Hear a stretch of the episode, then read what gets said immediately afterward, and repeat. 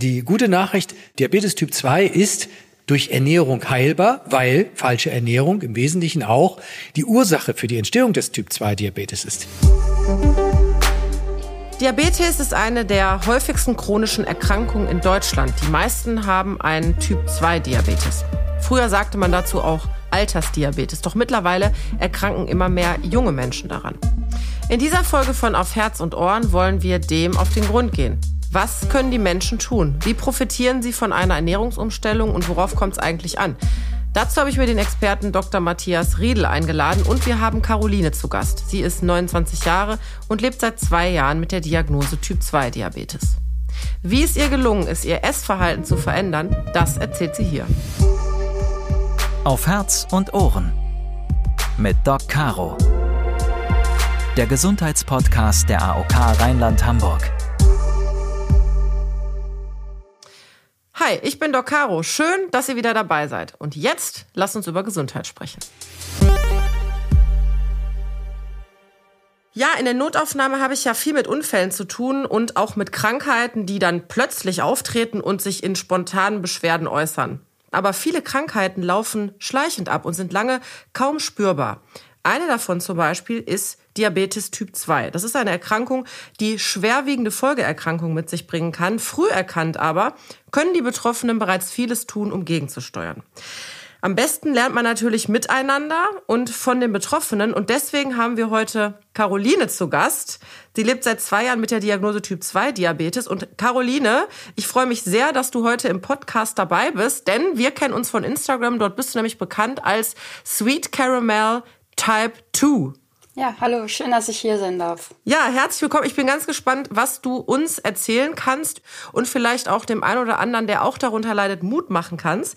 Eine Typ-2-Diabetes-Erkrankung lässt sich vor allem durch eine Umstellung des Essverhaltens in den Griff bekommen. Und das sagt eben auch Ernährungsmediziner und Diabetologe Dr. Matthias Riedel. Er ist unser zweiter Gast und wird die medizinischen Fakten beleuchten. Und deswegen freue ich mich auch natürlich besonders auf dich, lieber Matthias, dass du hier bei uns bist. Ja, danke, Caro. Ich freue mich, bei diesem wirklich wichtigen Thema dabei zu sein. Caroline, du berichtest auf Instagram über deinen Alltag mit Typ 2 Diabetes und da lässt du tatsächlich deine, äh, deine ganzen Follower an den Herausforderungen teilhaben, die so ein Leben mit Typ 2 Diabetes mit sich bringt. Wie hat das überhaupt angefangen bei dir? Also ich bekam tatsächlich meine Diagnose Typ 2 Diabetes im September 2020, was mehr oder weniger ein Zufallsbefund war. Denn knapp neun Monate zuvor hatte sich mein Hautbild an den Schienbeinen verändert äh, gehabt und es entstanden dort kleine rote Flecken, die sich mit der Zeit auch vergrößert haben und auch dunkler geworden sind. Und da die Ursache damals beim Hautarzt nicht gefunden werden konnte, beziehungsweise behoben werden konnte, habe ich mir beim Hausarzt damals ein großes Blutbild erstellen lassen, wozu es dann auch am Ende zur Diagnose kam. Damals war ich gerade erst 27 Jahre alt und mit sowas hatte ich natürlich absolut nicht gerechnet gehabt, vor allen Dingen auch nicht in dem Alter und ja, war entsprechend sehr geschockt. Ja, weil gerade Typ 2 Diabetes bringen vielleicht viele, die das das erste Mal hören, mit dem Alter in Verbindung, sogenanntes Altersdiabetes. Bevor wir aber weiter in das Thema einsteigen und konkret besprechen, worauf es bei der Behandlung ankommt und was es überhaupt ist, bringen wir euch in einer Minute alle auf denselben Stand. Das Thema in 60 Sekunden. In Deutschland leben 8,5 Millionen Menschen mit einer Diabeteserkrankung. Die meisten von ihnen haben Diabetes Typ 2. Die Zahl der Betroffenen nimmt jedes Jahr zu. Das liegt an unserem Lebensstil und vor allem an dem Ernährungsverhalten. Wir essen zu viel Zucker, zu viel Salz, zu viel Fett und snacken zu viel. Das bringt den Blutzucker aus der Balance und langfristig gesehen kann der Diabetes schwerwiegende Folgeerkrankungen mit sich bringen. Dazu zählen als Beispiel Herz-Kreislauf-Erkrankungen, aber auch Schädigungen an den Augen, Nerven und Nieren. Wichtig zu wissen ist, in vielen Fällen können Betroffene selber gegensteuern und dafür sorgen, dass sie ohne Medikament und Insulin auskommen. Dabei kommt es aber vor allem auf eine Veränderung des Essverhaltens an. Wie das gelingen kann und was das im Detail heißt, darüber sprechen wir jetzt in dieser Folge von Auf Herz und Ohr. Ihr habt sicherlich schon mal von Zuckerkrankheit, also Diabetes gehört. Es gibt Typ 1 Diabetes, Typ 2 Diabetes und alle anderen fasst man unter Typ 3 Diabetes zusammen. Typ 1 Diabetes, da benötigt derjenige Insulin und das ist das Hormon, was wir brauchen, damit wir überhaupt unseren Zucker, den wir zu uns nehmen, verstoffwechseln können. Das ist nämlich sozusagen der Schlüssel, der den Zucker in die Zellen bringt. Und das fehlt komplett bei Typ 1 Diabetikern. Typ-2-Diabetes ist eher unter der Altersdiabetes bekannt. Das kommt daher, dass wir uns oft viel zu zuckerreich ernähren und der Körper eigentlich zu viel Insulin dauerhaft produziert und irgendwann die Zellen diesen ganzen Zucker nicht mehr aufnehmen können. Ja, und deswegen ist ja interessant zu erfahren, wie entwickelt sich dann überhaupt so eine Diabeteserkrankung und warum bleibt es auch so lange unerkannt? Matthias, wie kommt es denn überhaupt dazu? Eine Diabeteserkrankung verursacht sehr lange keine Beschwerden. Und die Ursachen sind tatsächlich sehr, sehr äh, vielgestaltig. Äh, einmal brauchen wir eine gewisse genetische ähm, Voraussetzung dafür. Also das heißt, dass in den Genen der Familie die Neigung zum Typ-2-Diabetes verankert ist. Und dann kommt natürlich die Lebensweise dazu. Also Diabetes Typ 2 ist eine Kohlenhydrat-Stoffwechselstörung. Das heißt, der Körper kommt mit den Kohlenhydraten nicht so gut zurecht, aber das liegt einfach daran, dass er mit Kohlenhydraten überschwemmt wurde. Mhm. Also Feinmehle, ähm, das sind Zucker beispielsweise, auch Fruchtzucker und äh, Backwaren, Süßigkeiten, das gibt es alles im Überfluss. Und dieser Zucker, der gelangt halt dann schnell ins Blut und das System, das diesen Blutzucker wieder senken soll, das äh, reguliert die Bauchspeicheldrüse und die produziert dann immer Insulin. Aber wenn das ganze System so überfordert wird, dann muss die Bauchspeicheldrüse immer mehr Insulin produzieren und diese enorme Insulinproduktion führt irgendwann zu einer Überschwemmung des Körpers mit Insulin und die Bauchspeicheldrüse muss noch mehr Insulin produzieren. Und darunter, unter dieser Belastung, bricht sie dann zusammen. Und das ist dann, was wir bei Diabetes Typ 2 als Ursache sehen. Da müssen wir, glaube ich, noch mal ein bisschen vorne anfangen. Also es das heißt, normalerweise produziert unsere Bauchspeicheldrüse ja Insulin. Das ist ein Hormon, das brauchen wir, damit Zucker in die Zellen kommt. Und äh, wenn wir jetzt zu viel Zucker haben und die Bauchspeicheldrüse dauerhaft zu viel Insulin äh, herstellen muss, dann reagiert die Zelle irgendwann gar nicht mehr, weil sie die ganze Zeit ein Überangebot hat. So kann man das ja mal zusammenfassen. Ja, und äh, in der Medizin wird das dann üblicherweise so gemacht, dass äh, Medikamente verschrieben werden, aber die gute Nachricht ist also, ja, die Diabetes Typ 2 ist durch Ernährung heilbar, weil falsche Ernährung im Wesentlichen auch die Ursache für die Entstehung des Typ 2 Diabetes ist. Das heißt, Matthias, es gibt also unterschiedliche Möglichkeiten, auch Diabetes zu behandeln. Also es muss nicht immer Insulin gespritzt werden, es reicht manchmal auch eine Ernährungsumstellung. Ist das so? Unbedingt ist die Ernährung tatsächlich der erste Schritt für die Behandlung des äh, Typ-2-Diabetes. Das steht auch in den Leitlinien so drin. Aber die 100 Schwerpunktpraxen Ernährungsmedizin, die wir in Deutschland haben, die können das alles gar nicht leisten. Und die, ich sag mal so, die Sensibilität für die äh, hochgradige Wirksamkeit der Ernährung ist in deutschen Arztpraxen noch nicht so richtig verbreitet. Leider werden immer noch 20 bis 30 Prozent äh, von äh, Typ-2-Diabetikern bei Diagnose primär mit Insulin behandelt. Und das ist natürlich ein, ein, ganz klarer Kunstfehler, weil Insulin natürlich bei diesen empfindlichen Menschen auch zu einer Gewichtszunahme führen können. Und deshalb sollte man da auch die Ernährung einsetzen, um die Insulindosis nicht einfach durch die Decke gehen zu lassen. Und wenn das dann alles nicht ausreicht, dann kommt Schritt zwei, nämlich äh, die modernen Diabetesmedikamente, die keine Unterzuckerung machen und die auch noch bei der Gewichtsreduktion helfen. Und die letzte Stufe, die Stufe Nummer drei, wäre dann die Insulintherapie, wenn alles nicht ausreichend hilft. Ganz kurz für alle Hörerinnen und Hörer, unsere Ernährung, das wissen wir, glaube ich, alle, besteht aus Kohlenhydraten und Eiweißen und Fetten. Und es gibt natürlich Kohlenhydrate wie zum Beispiel Gummibärchen, die ich sehr gerne esse, die schmecken sehr gut.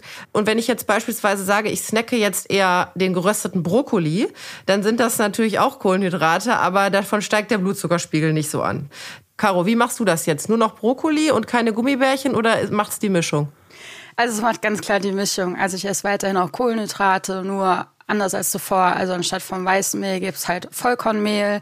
Ähm, es gibt mehr Hafer oder ähm, alles in Maßen auch so ein Stück weit. Und natürlich ganz wenig verarbeitete Lebensmittel, kein Fastfood und natürlich auch wenig Zucker. Dafür sehr viel Gemüse, viel Ballaststoffe und auch in Maßen natürlich Obst. Und ich muss sagen, dass das eigentlich ganz gut funktioniert. Und man hat auch nicht so das Gefühl, immer dann irgendwie so einen krassen Verzicht zu haben, wenn man halt trotzdem sich mal was was gönnt wie ein Gummibärchen. Aber das klingt jetzt irgendwie so einfach. Ähm, so wenn du beschreibst, ja, ich lebe jetzt gesünder und ich verzichte vielleicht darauf, dafür esse ich das andere. Also ist das wirklich so einfach oder ist das tatsächlich, muss das erstmal so Klick machen im Kopf? Muss ich da erstmal einen Schalter umlegen? Also es ist mal so, mal so. Also der Anfang war schon eine ziemliche Herausforderung, da man so eine Diagnose ja auch erstmal irgendwie verarbeiten muss. Doch mittlerweile sehe ich den Diabetes mehr als zweite Chance, einfach auch um bewusster zu leben.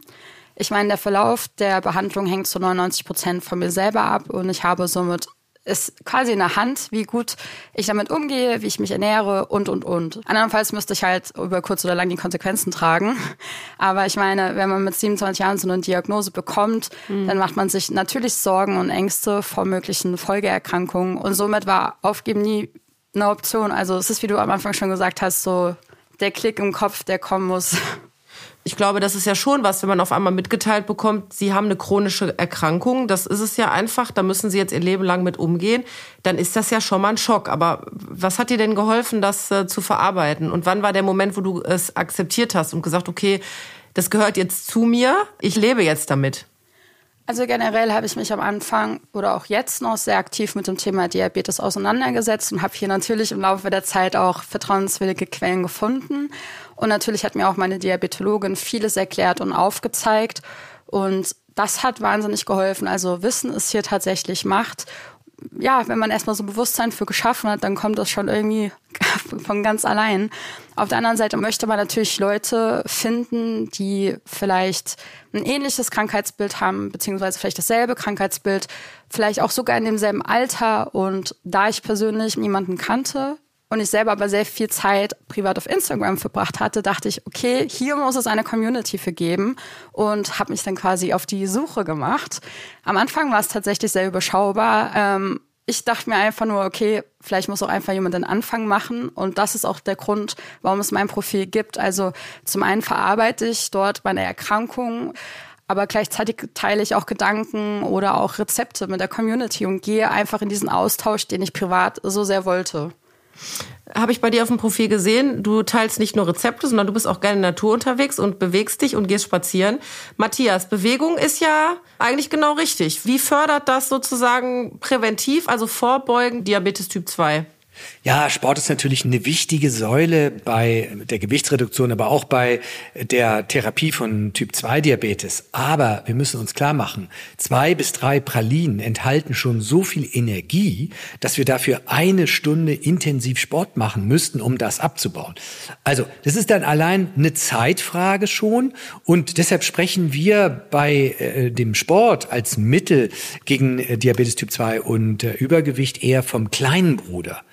Und äh, meine Empfehlung ist ganz klar, ja, Sport Bewegung ist eine gute Basis, eine super tolle Ergänzung. Und die Studien sagen ganz klar, zwei Stunden äh, Kraftsport pro Woche, das wirkt ganz besonders gut bei Männern und zwei Stunden Ausdauersport. Das wäre ideal. Wer sich jetzt aber davon frustriert fühlt und sagt, oh Gott, oh Gott, das schaffe ich nicht, äh, keine Frage, 10.000 Schritte, aber auch 5.000 Schritte sind wirksam, sind messbar wirksam. Aber Bewegung ist tatsächlich leider nur der kleine Bruder.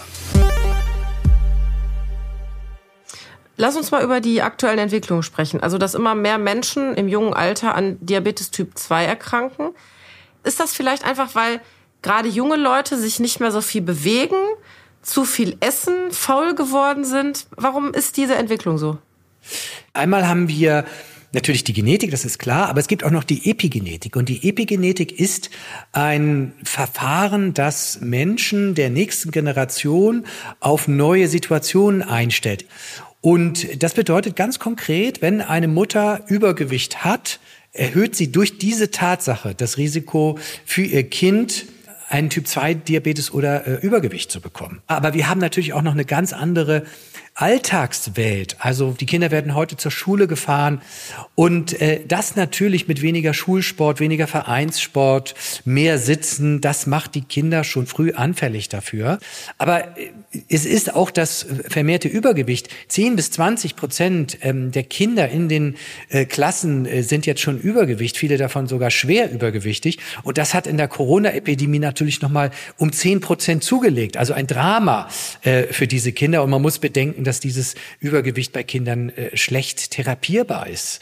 Dann haben wir äh, in den äh, Supermärkten äh, Gummibärchen oder Chips, Riesentüten, die waren früher auch alle viel kleiner, Fastfood und Süßstoffe, ein neues Problem. Wir, wir wissen mittlerweile, dass bei Süßstoffen die Darmflora entsprechend verändert werden kann, sodass das Risiko für Typ-2-Diabetes gefördert werden kann.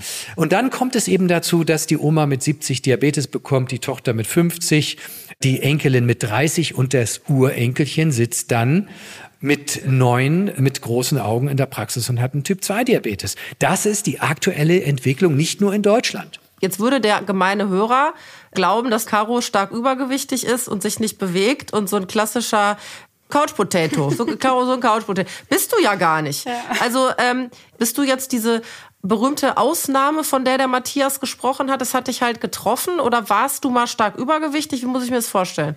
Also ich glaube, ich hatte immer schon mal den ein oder anderen Kilo zu viel. Das habe ich auch schon seit Kindertagen. Tatsächlich, glaube ich, Bewegung hat immer dazugehört, dass da meine Eltern auch immer viel Fokus drauf gelegt und ich war jetzt auch wie vorhin erwähnt, nicht so das klassische Kind, was mit dem Auto zur Schule gefahren ist, sondern ich bin morgens so eine halbe Stunde gelaufen. Und was die Ernährung anbelangt, wurde bei uns schon immer zu Hause frisch gekocht. Das setzt sich auch bis heute eigentlich selber um, weil ich der Ansicht bin, dass frisch gekocht einfach am besten schmeckt und wie gesagt auch mit am gesündesten ist. Aber ja, ich bin schon ja eine kleine Naschtante, muss ich ehrlich sagen. Und ähm, ob das jetzt das K.O.-Kriterium war, weiß ich nicht, bezweifle ich auch ein Stück weit. Aber ich glaube, es war einfach ähm, eine Ansammlung an vielen kleinen Faktoren plus halt auch eine sehr hohe Genetik, da sowohl mütterlich als auch väterlichseits äh, bei uns der Diabetes Typ 2 übervertreten ist in der Familie. Also sowohl meine Großeltern als auch meine Eltern selber. Und ich glaube, so ganz davon entrinnen konnte ich tatsächlich nie. Und ich komme auch jetzt nicht aus einer sehr stark übergewichtigen Familie. Ich glaube, es ist einfach nur auch ja eine starke Genetik, die dahinter steht, warum es mich so früh getroffen hat. Ja, da muss ich zu Caroline natürlich noch mal sagen, sie ist da hier kein richtig äh, typischer Fall. Ähm, sie hat einfach eine enorm hohe genetische Belastung, ein hohes Risiko, äh, Diabetes Typ 2 zu bekommen. Also da muss es schon wirklich ganz perfekt laufen im Leben, um dem Risiko zu entkommen. Also wenn sie jetzt von Anfang an Leistungssport gemacht hätte und ähm, sich komplett richtig ernährt hätte, dann hätte sie dem entkommen können. Ja, das ist richtig. Und ähm, es gibt natürlich viele andere, die machen viel, viel mehr Fehler. Aber bei Caroline reichten einfach schon äh, kleine Fehler aus, um das Risiko für den Typ-2-Diabetes so weit zu steigern, dass sie es eben auch äh, bekommen kann. Das war tatsächlich dann irgendwo Glück im Unglück, dass das mir so früh passiert ist. Von mir liegt ja jetzt noch ein bisschen mehr Lebenszeit, auch sehr entscheidende Phasen im Leben, wie beispielsweise meine Familienplanung, mache ich mir natürlich sehr Gedanken, wie sich das auswirken wird. Und wenn man halt auch schon so früh eine Diagnose bekommen hat, natürlich auch die Frage, wie alt kann ich überhaupt noch werden? Also auch wenn ich gut eingestellt bin, was ist meine Lebenserwartung? Und klar, wenn man, sagen wir mal, jetzt schon ein kleines Handicap hat, dann weiß man, wie sehr das einschränkt, wie sehr das auch mal emotional belastend sein kann. Und ich möchte einfach für mich sagen, ich habe am Ende meines Lebens ein gutes Leben gelebt mit guter Lebensqualität und deswegen möchte ich eigentlich verhindern, dass irgendeine Folgeerkrankung mich dann einholt. Und so kann ich jetzt halt schon mit mittlerweile 29 was dagegen tun und aktiv darauf achten, dass ich gute Blutzuckerwerte habe. Ja, vor allen Dingen vielleicht auch, weil der Nicht-Erkrankte, so die Gesellschaft, manchmal mit dem Finger zeigt und sagt, ja, na gut, der Typ-2-Diabetiker, der hat einfach zu viel gegessen, der hat sich das alles selber eingebrockt. Ist das auch was, was du äh, mitbekommst, was du dir anhören musst? Ja, tatsächlich. Also stigmatisierende Kommentare, die gehören einfach gefühlt dazu, so böse wie es klingt. Ähm ja, das klingt nicht nur böse, es klingt vor allen Dingen unmöglich, ehrlicherweise, weil es ist eine Erkrankung. Ne? Also, und Matthias hat ja gesagt, es gibt eine genetische Komponente und für sein Genmaterial kann man ehrlicherweise nichts. Ne? Das ist einem zugelost sozusagen. Auf jeden Fall. Ich meine, gerade bei Typ 2 Diabetes ist es halt eher so eine Art von Fingerpointing, meist aufgrund von Unwissenheit, dass man dann sagt, okay, du hast zu viel Zucker gegessen, ach, den Diabetes hast du dir selber eingebrockt. Oder ähm, was auch ein Kommentar ist, der einfach super heftig ist, ist voll oft, ja, zum Glück hast du keinen Krebs. Also da hat äh, Typ 2 Diabetes in Deutschland doch einen relativ schlechten Ruf noch in der Gesellschaft. Was wünschst du dir denn? Mehr Offenheit und Akzeptanz. Also aufgrund von Stigmatisierung behalten halt viele auch ihre Diagnose für sich.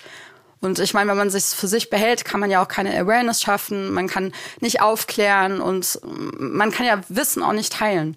Und auch ich habe das anfangs getan, einfach auch aus Angst vor Verurteilung oder auch Scham. Im Nachhinein ist das Beste, was mir passieren konnte, eine Community für zu finden. Also wirklich eine Plattform, wo man darüber sprechen kann. Zum einen, weil es hilft zu verarbeiten und zum anderen motiviert es halt auch am Ball zu bleiben. Weshalb ich es wirklich nur empfehlen kann, sich jemanden anzuvertrauen. Und wenn man im Privaten jemanden finden sollte oder es als Ergänzung haben möchte, wirklich Teil einer Online-Community wird. Weil am Ende des Tages sind das Leute, die verstehen einen, mit denen kann man sich austauschen und es ist einfach balsam für die Seele. Ja, vor allen Dingen nicht nur das. Ich glaube, dass das auch wichtig ist, so wie viele andere Themen im Freundeskreis auch zu thematisieren. Jetzt stelle ich mir vor, du bist eingeladen abends, ne? Äh, bist auf einer Party und es gibt irgendwie nur Chips und Gummibärchen und Alkohol. Äh, wenn ich dich jetzt zum Essen einladen würde, dann würde ich mir schon überlegen, na gut, dann koche ich vielleicht was anderes. Oh. Matthias, da kennst du doch bestimmt so einen eindrucksvollen Fall aus deiner Praxis. Gibt es da nicht irgendjemanden, der dich nachhaltig beeindruckt hat, wo du gedacht hast, nee, das schafft er nicht und dann hat er es doch irgendwie geschafft? Mit Ernährung und Diabetes und ja, da erinnere ich mich an äh, einige, aber einer ist mir ganz besonders in Erinnerung geblieben. Das war ein Mann, der mit über 260 Kilo in einem Elektrorollstuhl saß. Also damit kann man sich nicht mehr bewegen, das ist ganz klar. Also der hatte alles: Diabetes, Insulintherapie mit mit viel Insulin, Bluthochdruck, erhöhte Blutfette und noch viel mehr. Und der hat die NDR Ernährungsdocs gesehen und hat dann zwei Jahre an sich gearbeitet und in diesen zwei Jahren hat er mit dem 20-80-Prinzip 170 Kilo abgenommen, das Ergebnis 90 Kilo und der Diabetes war weg. Die Insulintherapie sowieso und der andere Kram auch. Sag mal eben 20-80-Prinzip. Es ist ja so, dass wir am Anfang erstmal nach dem 20-80-Prinzip die Fehler in der Ernährung analysieren und wir nehmen dann nur maximal 20 Prozent der Fehler, der Ernährungsgewohnheiten, die wir ändern, aber dann bitte die wichtigsten, die die größte Auswirkung haben auf unser Gewicht und optimieren die. Der Rest wird so gelassen, 80 Prozent bleibt von den Ernährungsgewohnheiten genauso wie sie sind. Ob man das jetzt ähm, in einer Schwerpunktpraxis Ernährungsmedizin begleiten lässt oder ob man sich das, das Buch kauft ähm, oder ob man äh, eine App, die wir nach diesem Buch äh, konstruiert haben, nämlich die My Food Doctor App benutzt. Also man trägt halt seine Ernährung in ein Tagebuch und das ist auch das, was ich jedem immer rate. Erstmal ein Tagebuch führen und wenn man es aufschreibt, sieht man, was man macht. Dann sieht man, dass man sechs, sieben Mal am Tag isst. Und genau das analysiert eben die My Food Doctor App, was nicht gut läuft und schlägt vor, das könntest du jetzt mal ändern. Zum Beispiel geh mal an den Zuckerkonsum, da bist du jetzt bei 100 Gramm am Tag. Oder willst du am Gemüse drehen oder an den Ballaststoffen oder wo sonst. Aber das entscheidet halt jeder selbst, weil jeder natürlich andere Ernährungsvorlieben hat.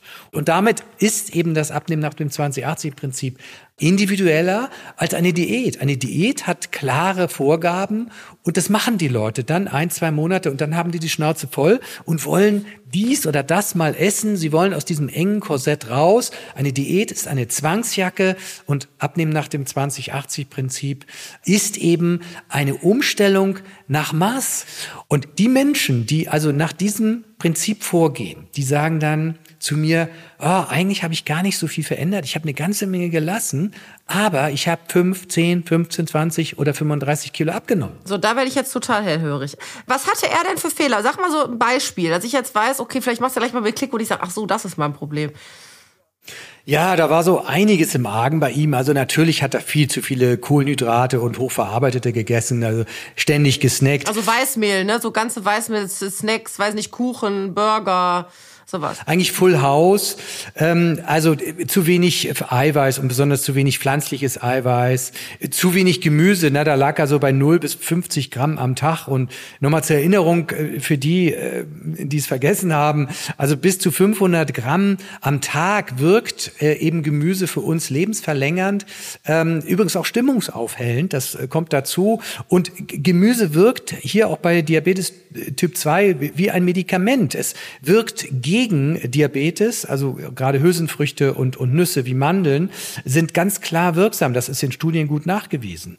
Und ähm, man muss sich dann, und das hat er ja auch gemacht, man muss sich dann vor Augen führen, was mache ich hier eigentlich den ganzen Tag? Und da muss ich nochmal an Carolines Adresse sagen, also Caroline hat alles richtig gemacht. Also sie hat sich informiert, äh, sie hat geguckt, was sie falsch macht. Und äh, sie, ist in die Innenschau gegangen und hat Stück für Stück ihren Weg gefunden, äh, ihre Ernährung zu optimieren und ist dann ja am Ende auch erfolgreich äh, geworden. Und, äh, und das Gute dabei ist, und das ist wirklich so, das sagen die Studien auch ganz klar, wenn man alles richtig macht, so wie Caroline, ja, dann lebt man auch wirklich keinen Tag kürzer, dann erreicht man seine normale Lebenserwartung. Und ähm, ganz wichtig ist mir da auch nochmal zu sagen, Caroline ist nicht etwa schuld an der Situation, äh, an einer Gewichtszunahme vielleicht oder eines Typ-2-Diabetes. Schuld ist tatsächlich die Politik, die dafür sorgt, dass wir so eine Ernährungsumgebung haben, in der wir leben. Und es ist natürlich total bequem zu sagen, äh, das ist Lifestyle, da müssen wir uns nicht drum kümmern. Was kann denn die Politik machen? Matthias, Zuckerobergrenze oder was sollen wir einführen? Die Nahrungsmittelindustrie muss unbedingt an die Kandare. Klar, wir brauchen ganz klare Zuckerobergrenzen. Wir müssen eine Zuckersteuer bekommen. Und äh, gezuckerte Lebensmittel, Fertiglebensmittel müssen ganz klar hochgradig versteuert werden mit dem zwei- bis dreifachen Mehrwertsteuersatz.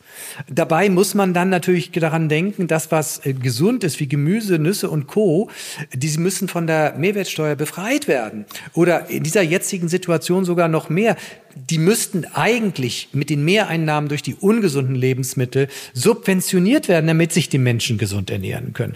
Das ist das ähm, äh, Verursacherprinzip. Also Umschichtung, das, was gesund ist, muss billiger werden und das, was uns krank macht, muss richtig, muss richtig teuer werden. Dann muss Kinderwerbung für ungesunde Lebensmittel muss weg. Die Kinder werden verführt als frühe Konsumenten. Das geht gar nicht.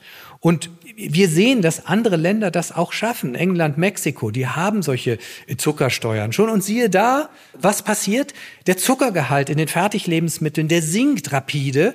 Und in Deutschland ist das nicht möglich. Das ist doch nicht fassbar. Aber Caro, das wird doch auch dir helfen, wenn du wüsstest jetzt, ähm, ich kaufe, sagen wir mal, ein Standardprodukt, ein Knäckebrot. Du würdest jetzt ein Vollkorn-Knäckebrot kaufen ähm, und du wüsstest, das ist äh, so gut wie zuckerfrei oder hat einen geringen Zuckergehalt. Dann ist das doch was, was auch in deinem Einkaufswagen landet dann, oder? Definitiv. Also das wäre Wahnsinnserleichterung, weil manchmal ist es auch einfach der versteckte Zucker. Also selbst wenn man eine gesunde Ernährung hat, also es ist ja manchmal noch nicht mal als Zucker ausgeschrieben, sondern es sitzt ein ganz anderes Wort, was man vielleicht im ersten Moment gar nicht mit verbinden würde. Und es würde einfach wahnsinnig helfen, wenn man im Regal, wo man der festen Überzeugung ist, das ist was Gutes für mich und meinen Körper, dass da halt dann nicht der versteckte Zucker drin ist, weil es halt günstiger in der Produktion ist. Also ich habe jetzt schon wieder was gelernt. Ich werde mich mal selber beobachten, ähm, wo meine Fehler sind in der Ernährung und ob ich da vielleicht 80-20 da tatsächlich auch was mitnehmen kann. Und ich kann euch nur empfehlen, geht mal bewusst einkaufen und schaut mal auf die Rückseite von Produkten, die ihr kauft und entscheidet euch vielleicht dann doch mal dafür, vielleicht selber den Pizzateig zu machen, nur mit äh, Mehl, Wasser und Hefe, anstatt den fertig vorbereiteten zu kaufen. Da ist nämlich wiederum Zucker drin. Also liebe Caro, lieber Matthias, vielen Dank bis hier schon mal. Ich habe jetzt ein kleines Spielchen in meinem Podcast, das heißt stimmt oder stimmt's nicht. Ich würde eine These aufstellen und dann antwortet ihr bitte mit stimmt oder stimmt nicht und erklärt dann warum. Stimmt's oder nicht? Genau wie bei gesunden Menschen sollte eine gesunde Ernährung und ein aktiver Lebensstil dem Konsum von Süßigkeiten begleiten. Dann steht auch dem Genuss von Süßigkeiten nichts mehr im Wege. Caro. Stimmt. Sport ist die halbe Miete. Matthias, darf sie jetzt doch Süßigkeiten essen? Natürlich äh, kann Caroline Zucker oder Süßigkeiten essen. Zucker ist ein dosisabhängiges Gift und da kommt es natürlich ganz klar auf die Menge an. 50 Gramm sind so die Tagesobergrenze. Die Weltgesundheitsorganisation empfiehlt 25. So. Und wer da drunter bleibt, alles gut. Wenn man mal kurz drüber ist an einem Tag, kein Problem. Neue Chance, neuer Tag, neues Glück. Matthias, das Kinder auch Typ 2 Diabetes haben. Das ist aber eine ganz neue Entwicklung, ne? Stimmt nicht. Vor 30, 40 Jahren war ein Typ 2 Diabetes im Kindesalter noch eine Rarität, eine Sensation. Heute nicht mehr. Heute ist das leider trauriger Alltag in Deutschland. Es dauert etwa zwei Jahre nach Auftreten der ersten Symptome, bis der Diabetes diagnostiziert wird. Stimmt nicht. Also es sind zwei Jahre bis zehn Jahre bis 15 Jahre. Wir haben sogar auch eine Dunkelziffer in der Bevölkerung. Es gibt Menschen, die laufen viele Jahre mit einem unerkannten Diabetes umher und erleiden schon Schädigungen. Wir haben etwa äh, zwei Prozent der Bevölkerung, die einen Diabetes haben vom Typ 2 und es nicht wissen. Und deshalb ist Vorsorge so wichtig. Menschen mit Diabetes sind genauso anfällig für eine Erkältung und andere ansteckende Krankheiten wie Menschen ohne Diabetes. Caro. Stimmt. Also ich würde behaupten, dass das ähm, ja, relativ gleich ist. Matthias? Ja, das stimmt. Da gibt's aber auch noch ein Aber. Wenn Typ-2-Diabetiker sehr übergewichtig sind, dann steigt das Risiko für Komplikationen im Rahmen einer solchen Infektion. Wir kennen das bei Covid. Und natürlich, wenn der Diabetes schlecht eingestellt ist, dann erhöht sich das Risiko äh, eines äh, schwereren Verlaufs und einer erhöhten Anfälligkeit. Grundsätzlich wird aber eine Grippeschutzimpfung und eine Auffrischung aller relevanten Impfungen empfohlen, um ein Risiko für Infektionskrankheiten oder auch schwere Verläufe zu verkleinern. Äh, Caro und Matthias, vielen Dank, dass ihr in dem Podcast wart und äh, ich habe mich sehr gefreut, mit euch heute mal ausführlich über das Thema Typ 2 Diabetes zu sprechen und auch mit ja, Vorurteilen aufzuräumen. Caro, du hast von Stigmatisierung gesprochen. Ich nehme aus dieser Folge mit, wie groß tatsächlich der Einfluss auf unsere Gesundheit ist. Das weiß ich ja eben auch aus der Notaufnahme, weil die Patienten, die kommen, oft leider mit sich nicht so gut umgehen und sich nicht so um ihre Gesundheit kümmern. Aber ihr beide macht eben auch Mut, dass man die Dinge selbst in die Hand nehmen kann und vor allen Dingen auch aktiv werden kann. Frei nach dem Motto, der Weg ist das Ziel. Es kommt auf die kleinen Schritte an lohnt sich eben den eigenen Lebensstil und die eigene Ernährung zu überprüfen und natürlich mehr Gemüse zu essen. Und sehr gut fand ich, Matthias, das macht Hoffnung zu sagen, man soll nicht an allem rumschrauben. Wir nehmen uns die ein, zwei, drei größten Fehler und gehen da nach und nach dran, anstatt dass wir irgendwie frustriert werden nach zwei Wochen, weil wir das Gefühl haben, wir dürfen nur noch getrockneten Brokkoli und Reispapier essen. Liebe Caroline, lieber Matthias, möchtet ihr vielleicht noch etwas ergänzen? Vielleicht du zuerst, Matthias. Ja, ich rate meinen Patienten, drückt bitte erstmal die Reset-Taste, vergesst den ganzen Diätkram. Die Ernährungsmedizin ist viel weiter gekommen in den letzten Jahren und das haben wir ja alles in das Abnehmen nach dem 2080-Prinzip gegossen. Und wer dann eine Analyse macht und Schritt für Schritt vorgeht, so wie wir das auch bei den Ernährungsdocs machen, der hat dann auch die Chance auf einen Erfolg. Caro, vielleicht hast du noch ein paar motivierende Worte für unsere Hörerinnen und Hörer. Nehmt eure Vorsorgeuntersuchung wahr. Umso früher eine Diabeteserkrankung erkannt werden kann, desto früher könnt ihr natürlich eingreifen und den Verlauf positiv beeinflussen und somit Folgeerkrankungen vorbeugen. Für mich persönlich entscheidend ist natürlich der bewusste Umgang mit der Erkrankung sowie halt auch der richtige Blickwinkel.